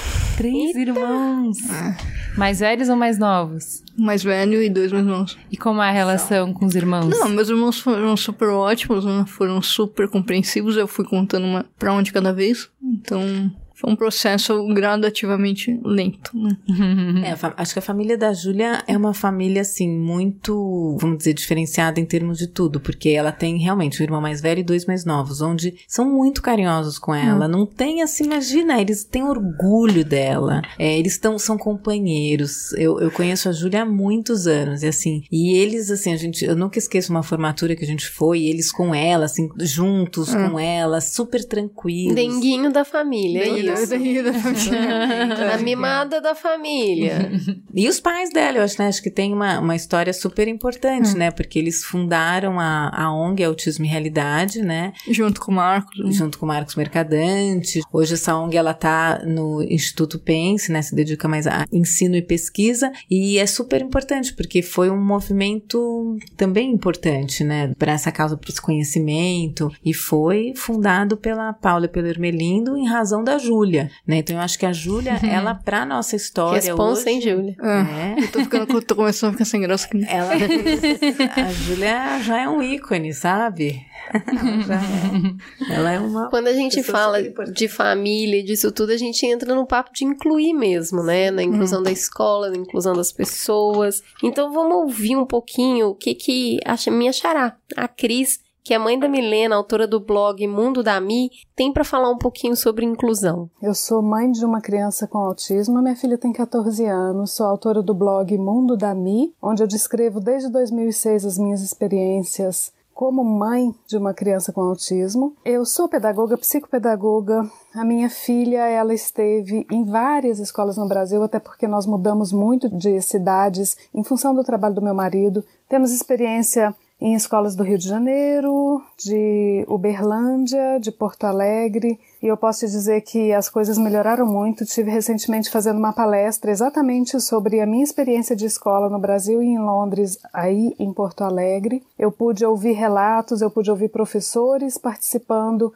e eu tenho sido muito otimista, porque eu acho que tem crescido e tem melhorado muito o cenário da inclusão da pessoa com autismo no Brasil, mas há muito o que fazer. A inclusão, vamos dizer assim, ela é assegurada como direito de uma pessoa com deficiência e o autismo é considerado uma deficiência para efeitos de lei. A lei existe desde 96, né? Existe um grande argumento de que as escolas não estão preparadas, e esse argumento eu rebato com dois pontos. Primeiro que a lei direito a estar na escola, a escola como espaço de todos, né? Eu acho que é até redundância falar escola inclusão, mas o direito de estar na escola pertence às pessoas com deficiência já há muito tempo, desde a Declaração Mundial de Educação para Todos em 1990. Depois ela foi reiterada na Declaração de Salamanca em 94 e pela LDB em 96 e assim por diante. Várias outras leis vieram depois. Ela está assegurada por lei, mas o que a gente vê no Brasil é que nós temos muitas escolas acolhedoras, poucas escolas inclusivas ainda, por enquanto. Nós temos muitas escolas que excluem. Infelizmente, esse é o cenário atual no Brasil, mas é como eu disse, está mudando e graças a informações como a que vocês estão veiculando hoje, isso vai mudar. É importante dizer que aqui em Londres nós temos um modelo misto, nós temos a inclusão como direito. O pai pode lutar por ela e pode querer e exigir que o seu filho esteja incluído numa escola, vamos dizer assim, uma escola formal, uma escola comum, uma escola de crianças típicas, e ele também pode ter acesso à educação especial, se ele quiser, a uma escola especial, ele pode ter acesso a uma escola que é mista, ou seja, que é o caso que a minha filha atende hoje. É uma escola integrada, é uma unidade especial dentro de uma escola comum. Ela tem atividades onde ela está junto com crianças típicas, naquelas atividades que ela tem competência, que ela fica bem, que ela está à vontade, que ela está feliz, porque o bem-estar e a felicidade da criança, do jovem e do adulto é fundamental, é primordial. Então, onde ela se dá bem, onde ela tem autonomia independência, ela vai estar incluída. Por exemplo, no caso da Milena, a Milena está incluída nas atividades de música, nas atividades atividade de educação física, jardinagem, ciências, tudo que é um pouco mais prático, até devido à dificuldade do inglês. Nós estamos aqui há dois anos, ela ainda não domina totalmente o inglês, ninguém na escola dela fala português, então ela tem atividades o dia todo com jovens com autismo da mesma idade dela, do mesmo grau de comprometimento dela, e ela está nessa sala comum com apoio especializado, ambiente estruturado, tudo organizado para atender as especificidades do autismo, e ela também vai em muitos momentos para o espaço comum socializar com as crianças ou aprender em classes com as crianças típicas. É tudo muito de acordo com o que a criança consegue, se ela está bem, se ela está feliz. E o objetivo deles é incluir cada vez mais. Mas tem criança ou jovem que não fica feliz. Alguns têm síndrome do pânico, alguns têm aversão social, alguns têm grandes dificuldades. Essas pessoas, elas têm o direito de estar numa escola especial só com crianças com autismo. Se assim a família, os profissionais, os professores, os educadores decidirem em conjunto. Uma coisa que eu acho interessante a mesma coisa que a gente falou na síndrome de Down. Quando ela fala que, olha, se ela se sente bem, se ela se sente preparada, ela pode acompanhar com as outras crianças. No que ela precisa de apoio, ela tem o porto seguro dela. A gente fica pensando, Ótimo. Pega um, um, aluno que fala assim: não, consigo ir pro sexto, sétimo, oitavo ano em matemática, deixa eu ir. Não preciso ficar com essa turma. Para matemática eu consigo ir mais rápido. Português em compensação, eu preciso voltar umas três casas, porque para mim é difícil, gente. Necessidades específicas. Ó, química, gente, vou precisar ficar no primeiro ano. Mas em português já posso me formar. Gente, por que, que a gente não pode fazer isso? Por que, que não, entendeu? É isso que, assim, quando o pai veio aqui para explicar, falou assim: olha, meu filho fazia o ensino normal com todas as crianças seguindo o MEC direitinho. Chegou um momento que não é que ele não sabia o conteúdo. Pela questão de tonicidade de músculo, ele não conseguia escrever com a mesma rapidez. E eu fui questionar a escola assim: bom, o teste é para saber quem escreve mais rápido ou para saber quem sabe a matéria? Ah, quem sabe a matéria. Ele não consegue só escrever com essa rapidez. Tudo bem se ele ficar mais tempo? Tudo bem, claro, pode ficar mais tempo. Aí outros pais vieram e falaram assim: tá, meu filho também. Não, claro, se ele pode, seus filhos também podem. Aí então, porque ele resolveu isso, resolveu o problema de um monte de outro aluno. Aí depois ele falou assim: olha, tudo bem, tô conseguindo escrever, mas a questão é, eu gosto, para mim, é mais fácil uma prova oral, por exemplo, eu me expresso melhor, me sinto menos nervoso, enfim, prova oral é mais fácil para mim. É para saber ou é para saber se sabe escrever? Não, prova oral também pode ser. Tá bom, vou fazer prova oral. Pô, eu também, professor, prefiro prova oral. Então pronto, resolveu o problema dele, resolveu o problema de um monte de gente. Então a questão é, quando você faz o esforço para se adaptar às especificidades daquela criança, você abre uma porta para que se olhe, que se aceite que existem especificidades. Hum. E aí, de repente, você abraça uma quantidade muito maior de criança e você olha para o nosso ensino que está extremamente em questionamento de uma outra maneira que talvez faça ele fazer sentido de novo. Conta aí, Júlia, como é que foi na escola? Bom, eu não posso falar muito sobre isso. Eu, tipo, eu fui uma criança regular. Quer dizer, eu fui uma criança escola regular, turma regular. Mudei de colégio várias vezes. Pela minha conta, foram três ou quatro. Eu me formei em ensino médio, comecei faculdade, eu recebi o diagnóstico no meio da faculdade, tentando me adaptar com turma, por causa de DP tentando estar com prova oral, trabalho em grupo. Ainda quando eu comecei a faculdade, eu fazia duas faculdades ao mesmo tempo, fazer história à noite, cinema de manhã, 20 matérias ao mesmo tempo, nem eu consigo. pois é, que loucura isso, é. muita coisa. E a interação com os colegas de classe? Não, foi tranquila. Tranquila, digamos, foi bem depende do quanto tanto tranquilo eu tava durante o, o, semestre. Mas eu ainda tenho contato com uns desses colegas. Eu converso várias vezes com eles. A minha parte sabe do diagnóstico. Tá super tranquilo mesmo. Mamilos Podcast. Muita gente me pergunta como explicar para os amiguinhos da escola porque o filho age como age. Parece que as professoras nem sempre sabem bem como dizer as mães também ficam meio perdidas. Às vezes as crianças abordam as mães na saída dizendo: Olha, seu filho faz assim, viu, na escola. Parece que as crianças esperam que a mãe puna a criança. Então, assim, existe essa dúvida de como falar para as crianças sobre o tema da inclusão e fazer com que elas participem disso como um projeto coletivo da turma. Precisa ser feito um trabalho de conscientização, porque não tem outra forma de conscientizar que não seja informando. Eu vejo muitas escolas e famílias querendo não abordar diretamente o tema, trazer a criança e deixar ela naturalmente ser aceita, ser inclusa. Quanto menos idade, mais fácil de acontecer algo assim. Mas sempre a diferença vai chamar atenção, é natural. Não só da espécie humana, mas é natural de espécies de todos os animais. A gente tem um indivíduo diferente e esse indivíduo vai requerer atenção diferenciada. Então, se ele requer essa atenção diferenciada, por que não abordar diretamente? Essa criança tem autismo. Vamos falar sobre autismo? A escola, a equipe escolar inteira, desde o porteiro, a merendeira, todas as pessoas que estão envolvidas com aquela criança, as famílias dos colegas e principalmente os colegas precisam saber o que é o autismo. Elas precisam saber que o autismo é uma entre aspas, deficiência oculta, como eles dizem aqui em Londres, aqui na Inglaterra. Ou seja, aparentemente essa pessoa não tem nada. Muitas vezes ela tem habilidades até extraordinárias, até mais, conseguem fazer mais coisas do que uma criança da idade. E por isso gera aquela dúvida, né? Se essa criança é tão inteligente para determinadas coisas, como que ela pode agir de uma forma tão mal educada? Como ela pode gritar, brigar, fazer birra, como ela pode não entender determinados comportamentos ou determinadas regras sociais. São dúvidas comuns, são dúvidas que a gente entende que a gente só precisa informar. E quanto mais a gente puder informar, mais a gente vai conseguir engajamento das crianças e das famílias. Dentro né, do, do cérebro daquela pessoa tem algumas diferenças. Isso precisa ficar claro.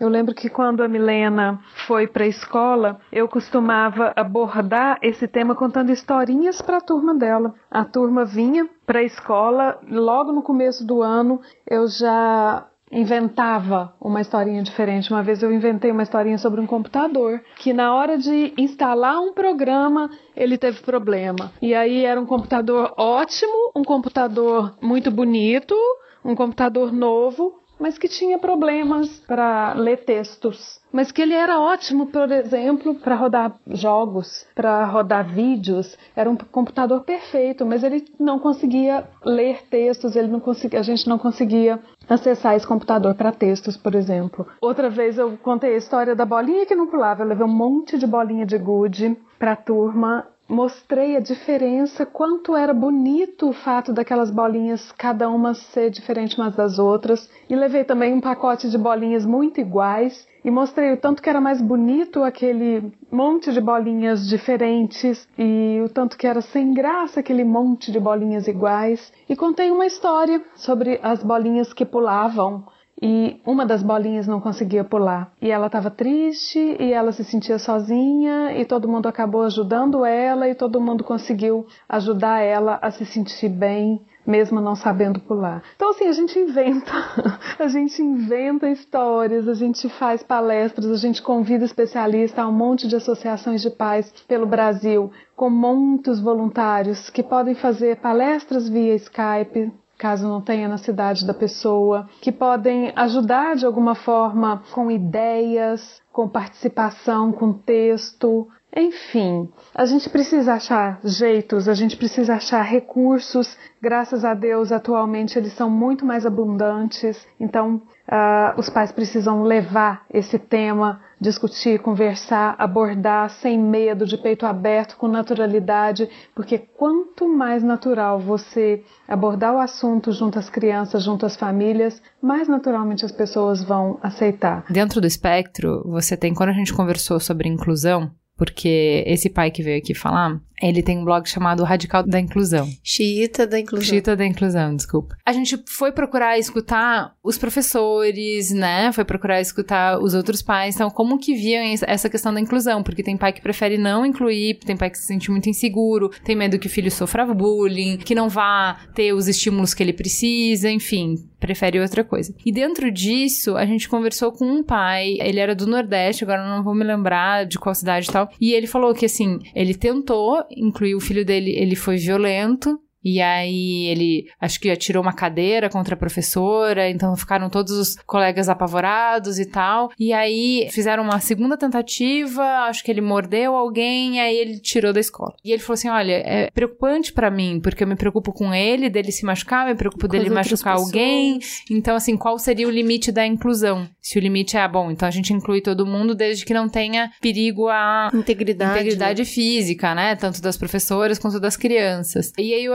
Quando veio aqui, ele falou assim: bom, mas essas pessoas existem. E aí você vai fazer o quê? Você vai colocar ele numa caixinha e ele não pode sair daquela caixinha. Ela existe. Ela existe, ela tem que ser integrada na sociedade. E a escola tá aí pra isso. E ela Então, tem direito civil. então, assim, tá, então ele tem um problema, então vamos tratar esse problema, vamos ajudá-lo, mas ele vai ficar ali. Eu acho que isso é importante pra gente pensar naquela questão quando você me perguntou lá atrás da intervenção, né? Qual que é o foco no caso da intervenção? E sem dúvida nenhuma, na verdade a inclusão não tem um limite. Ela tem o, o programa, né? O desenvolvimento dessa inclusão, vamos pensar assim. Hoje a gente tem os recursos que beneficia, inclusive, as crianças com autismo, por exemplo, do acompanhante terapêutico. E que nesse caso você tem uma pessoa exclusiva para ela, mas não é a ideia não é que ela apare ou que ela, né, assim, não tome cuidado para que ela não atire uma carteira, por exemplo, mas que ela vai ensinando essa criança, esse aluno, né? Tem um diagnóstico e que aí você pode justificar esses comportamentos, mas para que ele tenha cada vez menos e seja inserido, porque ele aprende, mas os outros aprendem demais com eles também, né? Então acho que assim, acho que não tem limite à inclusão. Eu acho que é isso. Você tem o lado que a família faz, né? O, que, o quanto a família está investindo, né? De tempo, de recurso naquela aprendizagem. Agora, o quanto os outros também não estão aprendendo com ele e o que a escola oferece como espaço e como programa também para essa inclusão. Eu concordo com o que a Mi falou, em termos assim, lógico, mas é importante a criança estar feliz, né? Isso sem dúvida nenhuma. Eu acho que é isso. Em que momento que em algumas situações a inclusão, a escola, enfim, É um sofrimento pra criança. é um sofrimento, então ela vai ficar, talvez numa escola especial, né? Ou, enfim, algum sistema específico de inclusão e tal. Mas o que a gente preconiza, sim, sem dúvida nenhuma, é essas pessoas, elas existem. Tem um vídeo que vai estar na pauta que a gente recebeu de uma escola e eu achei muito bonitinho, porque na verdade são os colegas falando sobre o garoto e é criança, e aí eles Ah, não é, têm papa na língua, né? Então assim, ah, ele não sabe É, brincar da de amarelinha. É da Silvia. Da Silvia. Da Silvia. Ruiz. Aí depois É. ele fala, ele não sabe brincar de amarelinha, mas eu estou ensinando ele a pular amarelinha. É, é. Então, eu acho que tem um papel importante aí nos amigos, né? Na família, pra ser aceito e pra ser feliz, né? Você sofreu bullying, Júlia? Eu acho que o bullying, sofrer bullying não é uma característica exclusiva de nós, né? Hum, Com certeza não. Acho que todo neu- neurotípico, mundo qualquer um sofre desse bullying. Então você sofre bullying porque você é um- tem uma característica diferente, você usa óculos, você não entende piada porque você é gordo. Basicamente isso acontece. Então, eu sim, eu sofri bullying, me acostumei. Não me importo com bullying, mas eu sei que as crianças, pessoas sim, algumas crianças se importam. A gente discutiu um pouco sobre isso e eu acho legal que se fale assim, tem muito cultural, tem muito de como uma família lida com as coisas e é, é muito complicado quando a gente impõe um caminho que é certo, um caminho que é o ideal e um caminho que não é, né? Então existe um, um, um desejo gigantesco de proteger, né, e de criar um ambiente em que não haja sofrimento e o sofrimento é muito parte do crescimento. Então, assim, eu vejo como mãe que eu tenho essa dificuldade de expor meu filho ao sofrimento para que ele possa crescer, expor a desconforto para que através do desconforto ele possa buscar o desenvolvimento dele. É, então, eu entendo tenho profunda empatia para uma mãe que fale, olha, eu sei que a Júlia só conseguiu hoje ter amigos e, e conseguiu se desenvolver socialmente porque ela enfrentou essas situações, porque ela enfrentou esses medos, porque ela enfrentou esses desconfortos e hoje ela consegue ter a vida independente dela. Inclusive e- é mais forte por isso. né? Exatamente. Eu entendo isso, mas eu não consigo sonhar em deixar o meu filho de seis anos no meio da crueldade de criança de seis anos de idade, E né? criança é cruel, né, gente? Entrando- É, então assim, o- no vídeo é muito bonitinho, muito fofo, muito amadinho, mas a gente sabe que a realidade ela tem milhares de nuances, né? Eu vou indicar um livro que eu li que vai virar filme e que conta exatamente isso, um menino que é por síndrome, por uma série de, de coisas que juntaram, ele tem um rosto muito desfigurado, muito assim. E aí porque é, é, a condição de saúde dele, ela era foi melhorando com o tempo, mas até então ele sempre teve que estudar em casa. Ele tinha uma série de outras coisas, questões de saúde mesmo que ele não conseguia ir para escola. E a partir do momento que ele melhorou e a questão de saúde não era mais um problema, se colocou na mesa ele ir para escola. E aí era uma questão meramente física de como as crianças iam reagir a ele e o fato de que socialmente ele também, como nunca tinha convivido com outras crianças, não ia partilhar dos mesmos códigos, não ia saber as mesmas coisas. Esse livro conta o primeiro ano dele na escola. E aí eu acho que é isso, assim, se você ter a coragem, esse momento é um momento difícil, né? Você ter a coragem de expor o seu filho, você ter a coragem de saber que ele vai ter que vencer as coisas e que você não vai estar ali do lado dele, né? E saber que isso faz parte, né? Que se você proteger ele, ele nunca vai ser capaz mesmo, né? Mas eu entendo, tenho empatia por essa dificuldade, eu vejo assim, no Longe da Árvore, o tempo inteiro, a discussão que se tem em cada capítulo do livro é quanto de características são desafios que o seu filho precisa vencer. Então você vai ajudar, por exemplo, ah, ele é tímido, então eu vou ajudá-lo a não ser tímido. Isso é, não é quem ele é, isso é um desafio que ele precisa vencer. Vou ajudar. Então, ah, ele tem dificuldade com rotina, então eu vou expor ele ao máximo, ele vai, vai enfim se acostumar a sair da rotina. E quanto é a essência? E aí você respeita, você não tenta mudar. Eu acho que como ninguém, a Júlia não veio com manual, eu não vi com manual, a Cris não veio com manual, a Joana não veio com manual. A gente não sabe o que, que é diferenciar uma coisa de outra, esse é o maior desafio, eu acho que, de pai. E isso não faz diferença se você está criando uma criança dentro do espectro ou uma criança típica. Eu sou a favor da superexposição. Eu sempre fui assim. Eu sou a, é, eu sou a mãe passarinho que empurra do ninho porque eu tenho certeza que vai voar. É, e, e se cair e machucar, eu conserto a asa para tentar voar de novo. Eu entendo e super admiro os pais que confiam e incentivam esses filhos a voarem. Porque se a Júlia fez duas faculdades, tá fazendo pós-graduação, não encerrou uma, né? Mas ah. começou. Tá fazendo pós-graduação hoje é porque ela tem uma autoconfiança, né, Júlia? Tem certeza é. que vai conseguir, vai lá, vai meter as caras e vai fazer. É verdade. Então, falando disso, vamos falar um pouco sobre perspectiva, vamos falar um pouco de trabalho. Você trabalha, né, Ju? Eu trabalho. Onde você trabalha? É especial externa, fica uma empresa dinamarquesa. Ela tá hoje tá em 14 países. A funial do escritório que tá aqui é da Espanha. Especial externa pega hum, pessoas dentro do espectro autista, particularmente Asperger ou autista de alto funcionamento, dá um curso técnico em TI e cinco meses te colocam no emprego assistindo. Enquanto você não não obtém um emprego, você é um estagiário. Você vai pegando tarefas de trabalho que se adequam ao seu perfil. Existem três perfis que nós classificamos como do, documentação, testar em software ou programação software. No meu perfil, particularmente documentação, é um pouco mais difícil, tô lá um ano e pouco já. Mas é, é muito bom, porque é uma empresa treinada para lidar com o nosso. Pegam clientes é, internacionais que lidam com inclusão. As nossas turmas têm no máximo 11 pessoas e tem sempre o tutor de TI é muito bom trabalhar nessa pessoa externa. Esse emprego assistido, essa estrutura emocional, é muito confortável. Você tem outros amigos que também trabalham? Tenho. Tenho quatro amigos, os cinco que estão no Itaú. E todos têm um trabalho nesse mesmo formato que Isso. você falou, que são assistidos, que é. têm condições já preparadas para essas especificidades. Isso. Uma coisa que eu acho que é importante, já que a gente está falando da Júlia, isso é um dos lutos que os pais de dentro do espectro passam, o luto da expectativa. A gente tem um roteiro pré-formatado na nossa cabeça para tudo. Então, assim, eu vou ter um bebê, então vai ter a festa na maternidade, aí vai ter a festinha de um ano, e aí ele vai engatinhar, daí ele vai andar, daí ele vai falar, daí ele vai pra escola, daí a formatura disso, daí vestibular, e aí vai casar, vai ter filhinhos. A gente já monta o roteiro inteiro na gravidez. E aí tem uma série de lutos que você vai passar por exemplo, tem pai de filho dentro do espectro que vai ouvir o depoimento da Júlia, dela trabalhando, dela fazendo faculdade, vai falar: meu filho nunca vai passar por isso. E eu acho que isso é uma coisa que a gente tem que conversar um pouco, né, sobre expectativas, porque eu acho que nesse livro que eu li, ele fala.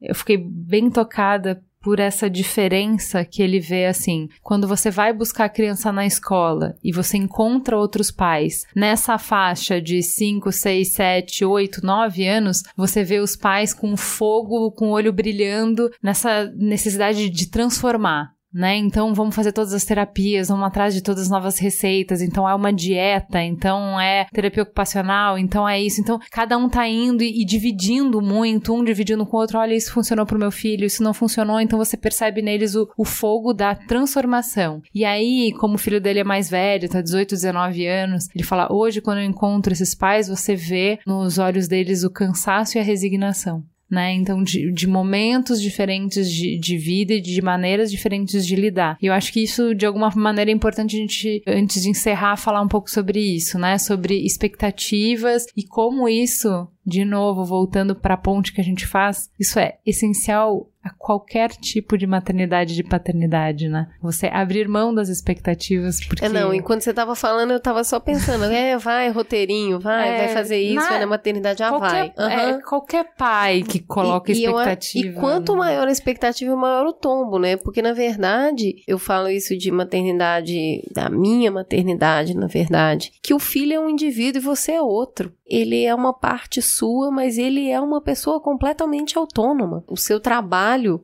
é construir valores sólidos com aquela criança, né, e acompanhá-la e fazer curadoria de conteúdo que é expô-la aquilo que você acha correto, mas as definições de quem ela vai ser e do que ela vai fazer é única e exclusivamente dela. Sonhar não tem jeito, todo mundo sonha, mas até que ponto a gente tem direito de se cansar, porque na verdade foi você que fez o plano, né? Acho que a gente aprende a respeitar a liberdade do outro, né? Sendo mãe com muito amor, mas o que a gente vê assim, no que eu vejo no consultório, né? A grande questão é, que que você, qual é o seu maior receio?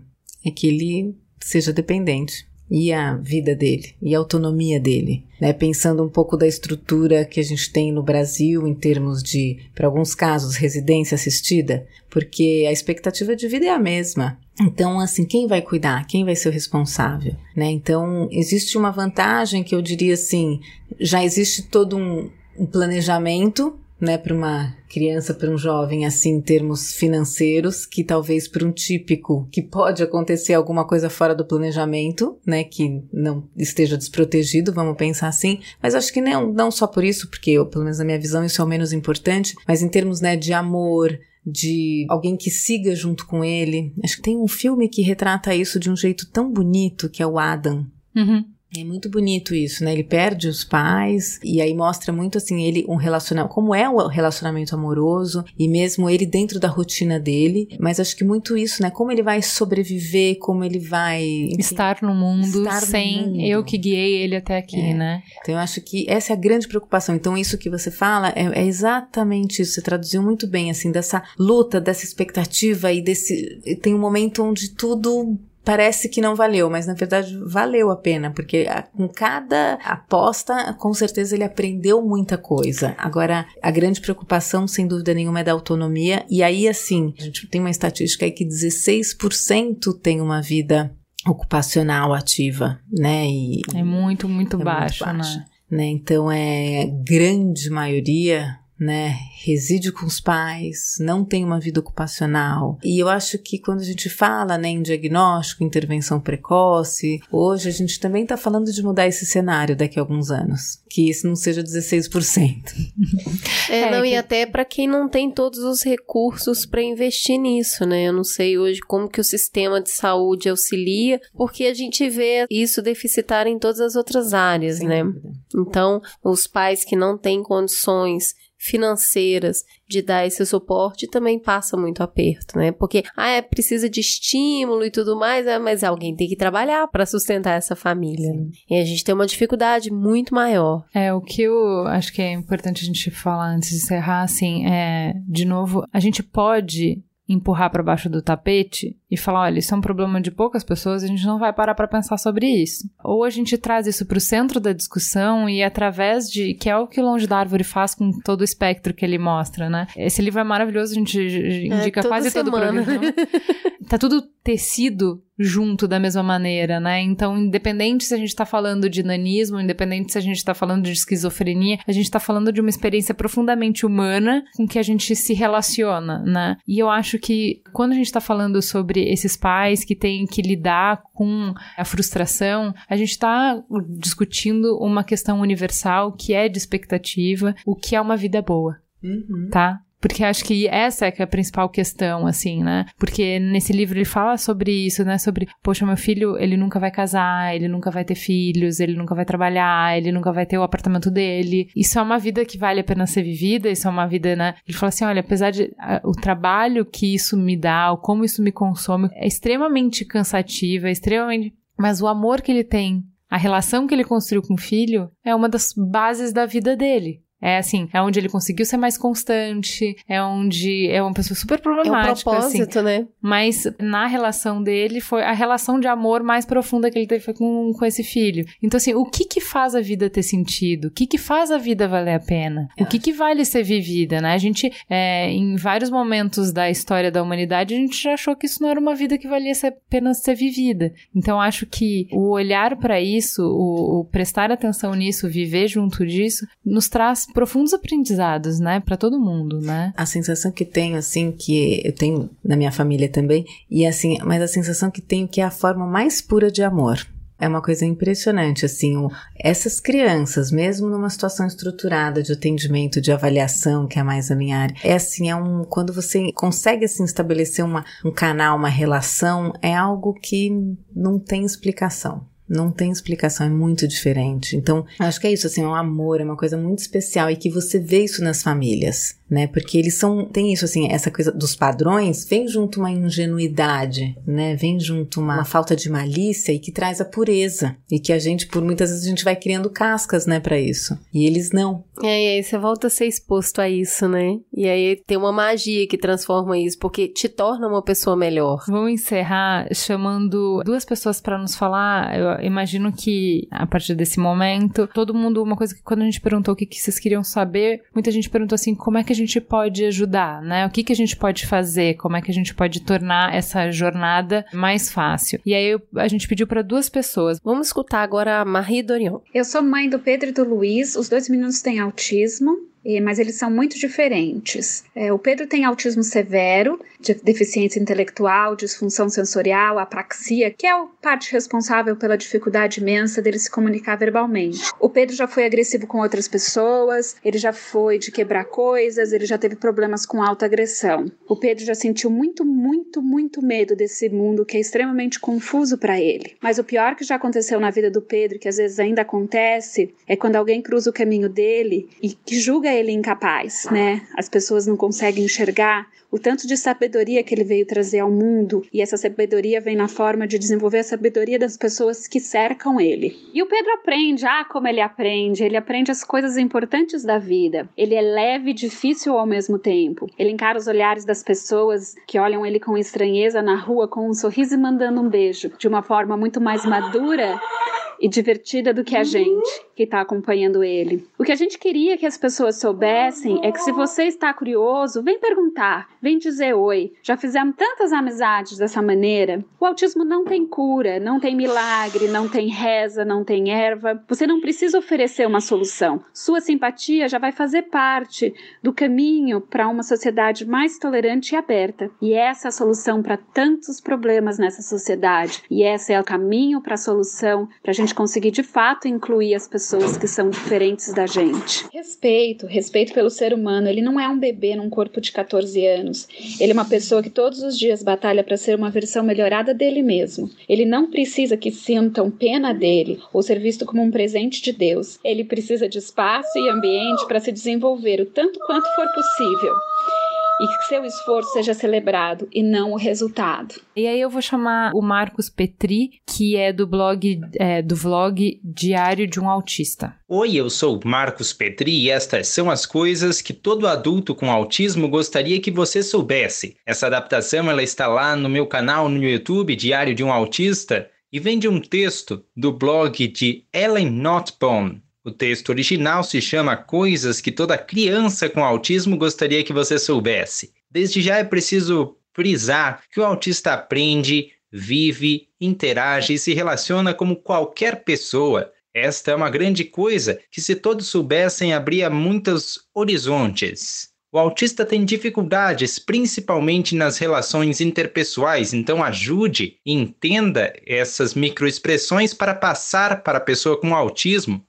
Ajude nas interações que envolvam metáforas. Uma outra dificuldade do indivíduo autista. Nas mulheres, isso pode ocorrer um pouco menos, porque a menina e a mulher podem entender uma gama de expressões muito maiores do que aquelas que os homens costumam entender. Ajude os autistas com referenciamento visual, sempre de maneira concreta e pragmática. Ou seja, não diga vá para a esquerda e depois de alguns metros dobre à direita. Dê sempre uma referência visual. Isso ajuda muito um autista a se virar, ou melhor, a se importar melhor com a sua localização espaço-temporal. Outra dificuldade do autista é a convivência em locais barulhentos e que haja bastante influência de luz, som, ações que são esperadas dele. É que o autista processa tudo em separado. Se a cabeça das pessoas fosse um guarda-roupa, o guarda-roupa neurotípico teria todas as roupas ali tipificadas, ou seja, todas as lembranças tipificadas e seria mais fácil se guiar por causa disso. Por conta de uma organização neuronal diferente, o cérebro do um autista ele é organizado como um guarda-roupa bagunçado. Então, interagir, falar, socializar do jeito que é esperado se torna muito mais complicado. Ajude a entender esse tipo de comportamento. Tenha em vista que o autista tem surtos de vez em quando e que podem ser o excesso de informações, como a luz, o cheiro, os sons, e ele vai estereotipar para conseguir configurar isso de uma maneira aceitável. Então, ele faz movimentos pendulares e repetitivos que servem para ajudá-lo a entender o mundo. É uma coisa que o autista gostaria também que você soubesse. Por último, é importante dizer que o autista vai responder, não importa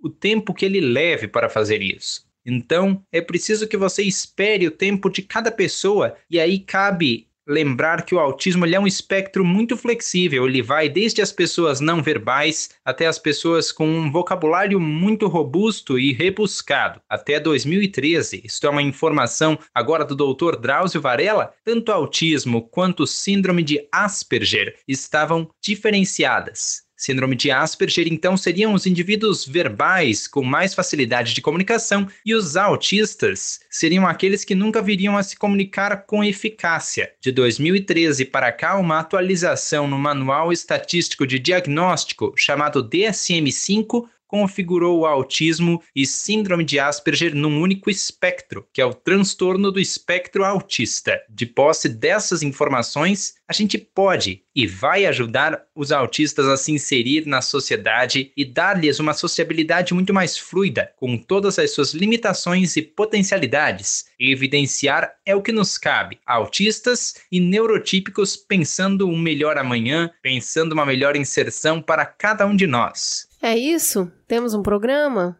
Temos. Então vamos para o farol aceso. Farol aceso.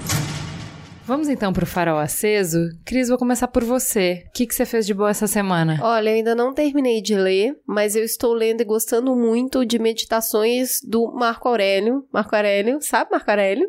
Imperador de Roma, menino bom, viu? Escreve livro direitinho. Então, Marco Aurélio, ele é muito interessante a forma como ele enxerga o próprio império e ele como imperador. Tenho para mim que forçaram ele a ser imperador, porque o que ele queria mesmo era ser filósofo. E ele traz eh, muitas reflexões interessantes. Ele acredita muito no logos, né, que é a sua posição na sociedade, a sua posição no mundo, na vida. Ele entende as pessoas como indivíduos, mas ele entende que cada um tem um papel para desempenhar nessa sociedade. E a forma como ele vai desenrolando esse raciocínio é muito interessante, leva a reflexões muito singelas, na verdade. Se você for pensar que ele foi imperador em Roma e ele estava falando de um conceito meio quase democrático, porque ele acredita que existem pessoas superiores e inferiores mesmo, mas eu tô muito surpresa com o livro. E é uma leitura fácil, não é uma leitura difícil, não, para quem quer um pouco de filosofia e meditações de Marco Aurélio. Muito bem, Júlia, e você? Eu vou indicar um filme chamado Macbeth, com Michael Fassbender. É muito bonito fotograficamente. Para quem sabe, Macbeth é uma peça do Shakespeare. O filme é a mais recente adaptação da peça. Talvez fotograficamente seja melhor das versões americanas. Joana, E você? Eu vou indicar um musical do Miguel Falabella, O Som e a Sílaba. A gente vai ter uma noite aí beneficente para a ONG para Autismo e Realidade, que vai ser no dia 1 de outubro. Então, lógico que fala aí do encontro, é um musical que fala do encontro de duas mulheres, uma professora e uma que tem autismo, e vai mostrar aí a relação entre elas, a construção dessa relação. E vai ser interessante, acho que vai ser no Teatro Porto Seguro, às 7 horas da noite, no dia 1 de outubro. Muito bem. Ju, e você? Bom, a gente falou aqui, mas vale a pena assistir a série Atypical, que tá na Netflix. Eu comecei a assistir, só vi dois episódios, não consegui ver toda essa semana, né? Porque pauta, livro, série, não dou conta. Mas eu li semana passada o livro Extraordinário, que eu também falei durante o programa. É sensacional, já fiz meio que a resenha durante o programa. O que ele me fez pensar, eu fiquei primeiro muito sensibilizada. A história é muito linda sobre a relação do menino com a família, com o irmão, com os pais. Esse livro ele vai virar um filme, então se você tem muita Com preguiça, Roberts, não é? espera que para ver o filme. Eu não consigo imaginar como é que eles vão transformar esse livro em filme, porque cada capítulo é escrito por uma pessoa, perspectiva de uma pessoa, então perspectiva dele, perspectiva da irmã, a perspectiva do namorado da irmã, a perspectiva de um amigo, perspectiva da amiga Que da interessante. da- É, então não consigo imaginar como seria isso num filme. Provavelmente vou estragar. É. Sem querer dizer isso, mas já dizendo, né? Mas o que eu achei mais legal, assim, é, é que me fez refletir bastante sobre por que, que a gente faz esse esforço, né? Por que, que isso é importante? Porque no o Sapiens, ele faz a gente. eh, Uma coisa que mais me incomodou no Sapiens foi ele falar que essa baboseira de igualdade, né? Que isso é uma, é uma construção. Assim como o capitalismo é uma construção, religião é uma construção, a gente coloca como dado, como isso é natural, como isso é assim como as coisas são, mas na- não é. Isso é o que a gente quer fazer, é o que a gente acredita e tal. Com base nisso, quando você tira do sagrado, quando você tira do espaço de que isso é um fundamento da existência, você tem que justificar, você tem que defender. E aí eu fiquei pensando sobre isso, né? Nesse filme, assim, poxa, é um menino que tem. Não posso falar uma disfunção, mas ele, ele tem uma fisionomia muito feia. O, o aspecto físico dele é repulsivo, o aspecto físico dele causa estranheza, porque a gente sempre olha pro outro procurando espelho. Né? A gente reconhece no outro que a gente se vê. E nele não existe essa possibilidade de reconhecimento. Então ele fala o tempo inteiro no livro sobre isso, sobre a primeira reação das pessoas. Mesmo quem quer ser legal, mesmo quem não quer eh, ser preconceituoso, quem não quer tratar ele mal, quem não quer ser agressivo, tem uma reação física, tem uma reação automática e que ele sempre consegue perceber. Por que, que a gente deveria fazer um esforço, né? Por que a gente deveria ser legal com uma pessoa assim? Porque a gente deveria querer que ela seja incluída tal. E o livro ele te pega pela mão para construir isso, ele não dá como dado isso, né? E ele mostra isso de uma maneira muito legal, assim, de como mesmo as pessoas que tiveram essa reação de repulsa, mesmo as pessoas que tiveram, não quiseram aceitar ele, não quiseram incluir, como elas foram beneficiadas pela convivência com esse menino como a gente se enriquece, como isso faz bem para a comunidade, como isso constrói quem a gente é e como a gente, por que que a gente tá junto, né? Então, me fez pensar muito sobre isso e a gente tá num momento que a gente tá precisando falar de tolerância, que a gente tá precisando falar de comunidade, a gente tá precisando falar de a gente se enxergar como parte da mesma coisa, né? E enxergar que existe um amparo né? Para que é, eu vou acomodar suas diferenças, você vai acomodar as minhas diferenças e quando eu falhar, eu ainda assim vou ter o meu lugar. Quando você não se enxergar em mim, eu ainda assim vou ter o meu lugar. Então esse livro é lindíssimo, eu fiquei profundamente tocada e eu acho que tem tudo a ver com o tema que a gente tá falando hoje. É isso, então temos um programa? Temos um programa. Fica a gostosa sensação de ter conversado mais um pouquinho com vocês. Obrigada, gente. Beijo.